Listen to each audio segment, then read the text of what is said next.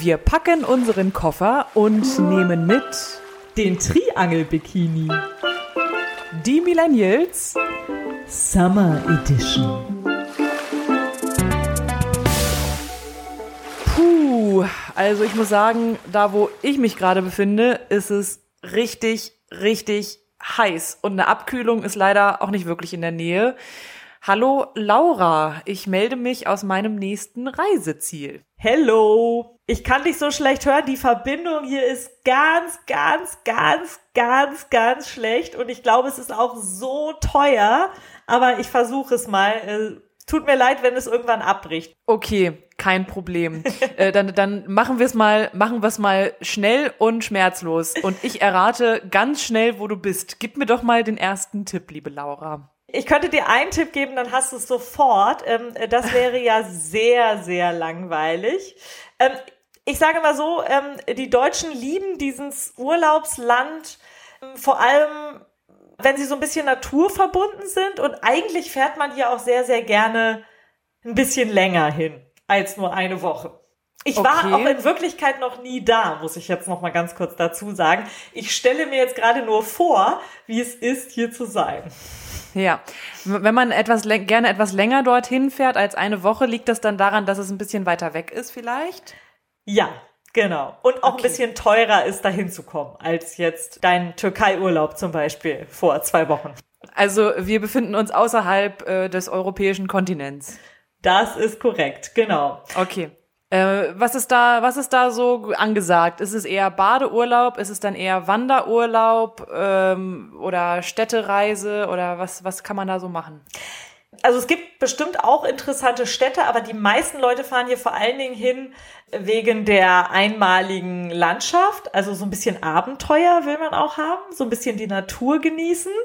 Wüste gibt's auch, aber man muss sich natürlich schon entscheiden. Man kann auch nicht alles gesehen haben in einem Urlaub wa- wahrscheinlich.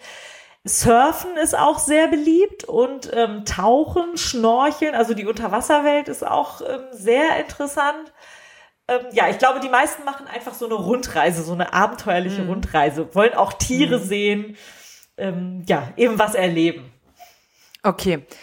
Ähm, ich habe zwei Gedanken im Kopf. Ich prüfe mal die eine. Ähm, ist das Land äh, vor allem auch so dann ab den Nullerjahren sehr beliebt gewesen bei ähm, Abiturienten, die vor ihrem Studium nochmal was erleben wollten und vielleicht sogar ein paar Monate dann dort verbracht haben? Ja, genau. Die haben aber weniger Urlaub hier gemacht. Die haben vor allen Dingen Reisen und Gearbeitet. Arbeiten miteinander Ja. kombiniert, um es mal auf Deutsch zu sagen. Genau. Aber es gab auch wahnsinnig viele Leute, die einfach gedacht haben, boah, da wollte ich schon immer mal hin. Das ist so ein geiles Land, das ist so eine krasse Landschaft. Da nehme ich mir jetzt einfach mal diese drei Wochen Zeit, miete mir dann hier so ein Safari-Auto, so, ein- so ein ähm, ähm, Offroad-Auto und mache dann so eine richtig geile Tour zu den spannendsten Spots. Dann ist es vermutlich Australien. Yay, genau. Wow. Was ich selber nie geschafft habe, habe ich jetzt einfach mal versucht, mir hier vorzustellen. Äh, kleine ähm, Uluru-Tour oder wie dieser Berg, glaube ich, nochmal hieß. Ayers Rock. Der hieß doch in der Ursprache der, der Einwohner, glaube ich, Uluru oder so. Und ich habe zumindest klingelt, in ja. meinem Umfeld, also nach dem Abitur, damals in den 2000er Jahren, einen wahnsinnigen Boom erlebt, dass alle hier mal hin wollten. Also habe ich mir jetzt gedacht, ähm, wenn du es tatsächlich physisch nicht schaffst, dann ähm, gucke ich mir jetzt hier mal das Great Barrier Reef an, solange ich es noch in meiner Vorstellungskraft kann. Und ich surfe natürlich ja auch so ein bisschen. Leg mich gerne an Strand, aber natürlich klar, die, die Natur will ich auch erkunden und nach Sydney will ich ja auch mal, das muss ja ein einmaliges Panorama sein, sich da mal diese Oper und diesen Hafenblick anzugucken. Also so ähnlich wie ich Menschen beneidet habe, was ich in der letzten Folge schon erzählt habe, die in Center Parks Urlaub machen konnten, habe ich, glaube ich, auch echt oft die Leute beneidet, die das einfach gemacht haben, so ein Work and Travel äh, Jahr oder auch nur ein halbes Jahr oder ein paar Monate halt. Ähm, fand ich immer mega cool und voll beneidenswert. Irgendwie habe ich es mich wahrscheinlich nie getraut oder habe so getan, als hätte ich nie die Gelegenheit gehabt. Es hätte sich einfach nie ergeben, aber man muss es natürlich auch wollen, ähm, um es dann sich ergeben zu lassen und sowas. Aber fand ich immer mega cool, die Leute, die das gemacht haben, obwohl ich glaube, inzwischen ist das irgendwie auch schon wieder so ein bisschen Old News. Also wenn du jetzt sagst, ich mache Work and Travel in Australien, kriegt man wahrscheinlich nicht mehr so viel Neid. Nee, ich glaube, jetzt musst du schon in Nepal irgendwie den Mount Everest ähm, erklimmen oder weiß ich nicht was. Das stimmt, das ist schon wieder nicht spektakulär genug. Ähm, aber es geht mir so ähnlich wie dir. Ich glaube, ich habe einfach ähm, nie den Mut gehabt, mal alles auf mich zukommen zu lassen und einfach mal keinen Plan zu haben. Ne? Also diesen Plan sich vornehmen, ich guck mal, was kommt. Ähm, dazu war ich, glaube ich, immer zu feige und habe immer gedacht, ah, ich muss meine Zeit doch optimal nutzen. Ich kann auch jetzt nicht einfach mal drei Monate äh, so in den Tag hinein leben und ähm, dann natürlich wie du sagst, hat man die Ausrede, ach, diese Flugtickets, das ist doch viel zu teuer und mhm. da sind ständig Buschbrände und was mache ich denn, wenn ich da keinen Anschluss finde und alles. Aber ich glaube, diese Art des Reisens bereichert einen dann irgendwie schon, weil man dann einfach mal unerwartet Menschen kennenlernt. Ähm, darum geht's ja dann auch so ein bisschen, ne, dass man jetzt nicht diesen Pauschalurlaub macht, sondern vielleicht auch einfach mal ja, neue Leute trifft und neue Eindrücke hat. diese Art habe ich auch leider so ein bisschen vernachlässigt in meinem bisherigen Leben. Muss ich mal noch was aufholen. Ja, irgendwann dann so, wenn die Midlife-Crisis anklopft, ähm, dann kommt wahrscheinlich der Moment, in dem du sagst, Schatz, ich bin jetzt ein Jahr in Australien, mach Work and Travel. ja, genau. Ja, und einige, die ich kenne, sind da tatsächlich auch hängen geblieben oder so mehr oder weniger. Die sind dann, haben da irgendwen kennengelernt, irgendeinen netten Farmer. Mhm und sind dann da eine Weile geblieben oder vielleicht auch für immer. Oder der Farmer hat dann irgendwann gesagt, okay, let's go to Germany, let's have a look. Aber ähm, ja, das ist natürlich dann immer so, wie es optimal läuft, ne? Oder auch nicht für die Eltern, je nachdem. Vielleicht ähm, war das war das dann auch mal so ein bisschen meine Angst, dass ich dann da irgendwie äh, abkomme vom Weg. mhm, ja, kann ich gut nachvollziehen. Aber ja, also ich mache jetzt hier noch ein bisschen länger Urlaub, deswegen interessiert mich jetzt natürlich, ähm, was du gerade so planst. Also ich werde jetzt hier die Rundreise machen. Bist du auch eher so adventure-mäßig unterwegs oder ist es bei dir der Fokus dann doch auf Chillen? Ähm, so ein bisschen weder noch, muss ich sagen. Also es gibt eine Parallele, die ich sehe zu ähm, deinem Australien-Urlaub bei mir.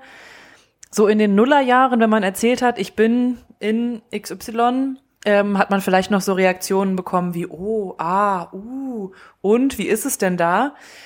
Heutzutage kriegt man dann vielleicht eher so Reaktionen wie, oh, puh, war bestimmt mega voll, oder? also inzwischen auch nicht mehr so der absolute Geheimtipp oder der Hotspot, wo man sagt, wow, da musst du unbedingt mal gewesen sein. In den Nullerjahren war das noch ein bisschen anders, was bestimmt auch so ein bisschen an der äh, politischen Entwicklung gelegen hat. Ähm, so ab den Nullerjahren wurde ja zum Beispiel der Osten von Europa auch mit der Osterweiterung der Europäischen Union so ein bisschen attraktiver, auch als Reiseziel. Mm, und ich habe gesagt, es ist weder Adventure noch äh, Chill-Urlaub. Es ist irgendwas dazwischen. Also es, es hat viel zu tun mit Rumlatschen und Sachen angucken. Oha, okay, aber du hast jetzt schon gesagt, also es geht in Richtung Osten von Europa. Also du mhm. verlässt nicht den Kontinent. Ähm, ist es ein Land, das inzwischen in der EU ist? Ja, und auch schon seit den Nullerjahren. Okay. Ist es ein ähm, mediterranes Land oder ist es eher nördlicher? Es ist kein mediterranes Land. Es gibt, soweit ich weiß, kein Meer. Das ähm, müsste ich jetzt, mich jetzt sehr irren. Guckt man da Städte an oder warum latscht man da rum? Es, also ich bin in einer bestimmten Stadt, die wir jetzt hier auch ah, suchen. Okay, mhm. okay, okay, okay. Ähm, ist es ein Land, in dem gerne Bier getrunken wird und, und äh, Bier ja, aber sehr Hallöchen. wichtig ist? Ah. Ähm, ist diese Stadt sehr schick wieder aufgebaut worden und es gibt sehr viele alte Gemäuer zu bewundern, aber ähm, viele Leute, die da hinfahren, interessieren sich gar nicht für die Kultur. Mhm, mhm. ähm, Gibt es auch viele Partytouristen? Auch die gibt es, die gibt es aber heute mehr als früher, glaube ich. Das hat sich jetzt auch so in den Zehnerjahren, glaube ich, eher so ein bisschen dahin entwickelt, dass Leute dafür Junggesellenabschiede und sowas äh, mal schnell hinfahren. Ja, ja, aber Bier, Bier ist ähm, ein, ein wichtiges Kulturgut wahrscheinlich, ne? Bier ist auf jeden Fall ein Thema, ja.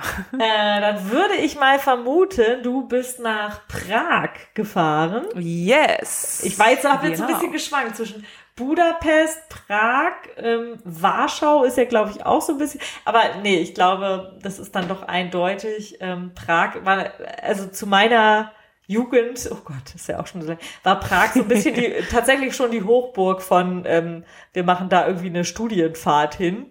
Und mhm. das, was man dann mitgekriegt hat, war meistens äh, mehr Bier als ähm, Studium. Und was machst du da so? Ja.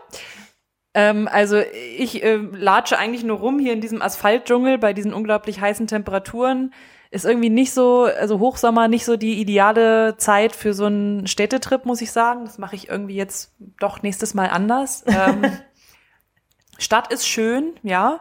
Und ich bin ja jetzt auch in den Nullerjahren hier, deswegen sage ich mal, es hält sich auch noch einigermaßen in Grenzen mit den mit dem Touristenaufkommen. Ich habe eine Kollegin, die hat erzählt jetzt vor, die war vor, ich glaube vor ein oder zwei Jahren dort und das muss ganz furchtbar gewesen sein mit irgendwie Schlangen überall und Einlassstopp äh, und irgendwelchen Schranken vor einzelnen äh, Gässchen, für die man dann nochmal Eintritt bezahlen musste, um Gott. überhaupt in diese Straße reingehen zu dürfen. Also das ist jetzt, glaube ich, auch so vom Kommerz her nochmal eine Nummer krasser geworden, als es äh, in den Nullerjahren damals war. Ja. Aber das war noch vor Corona.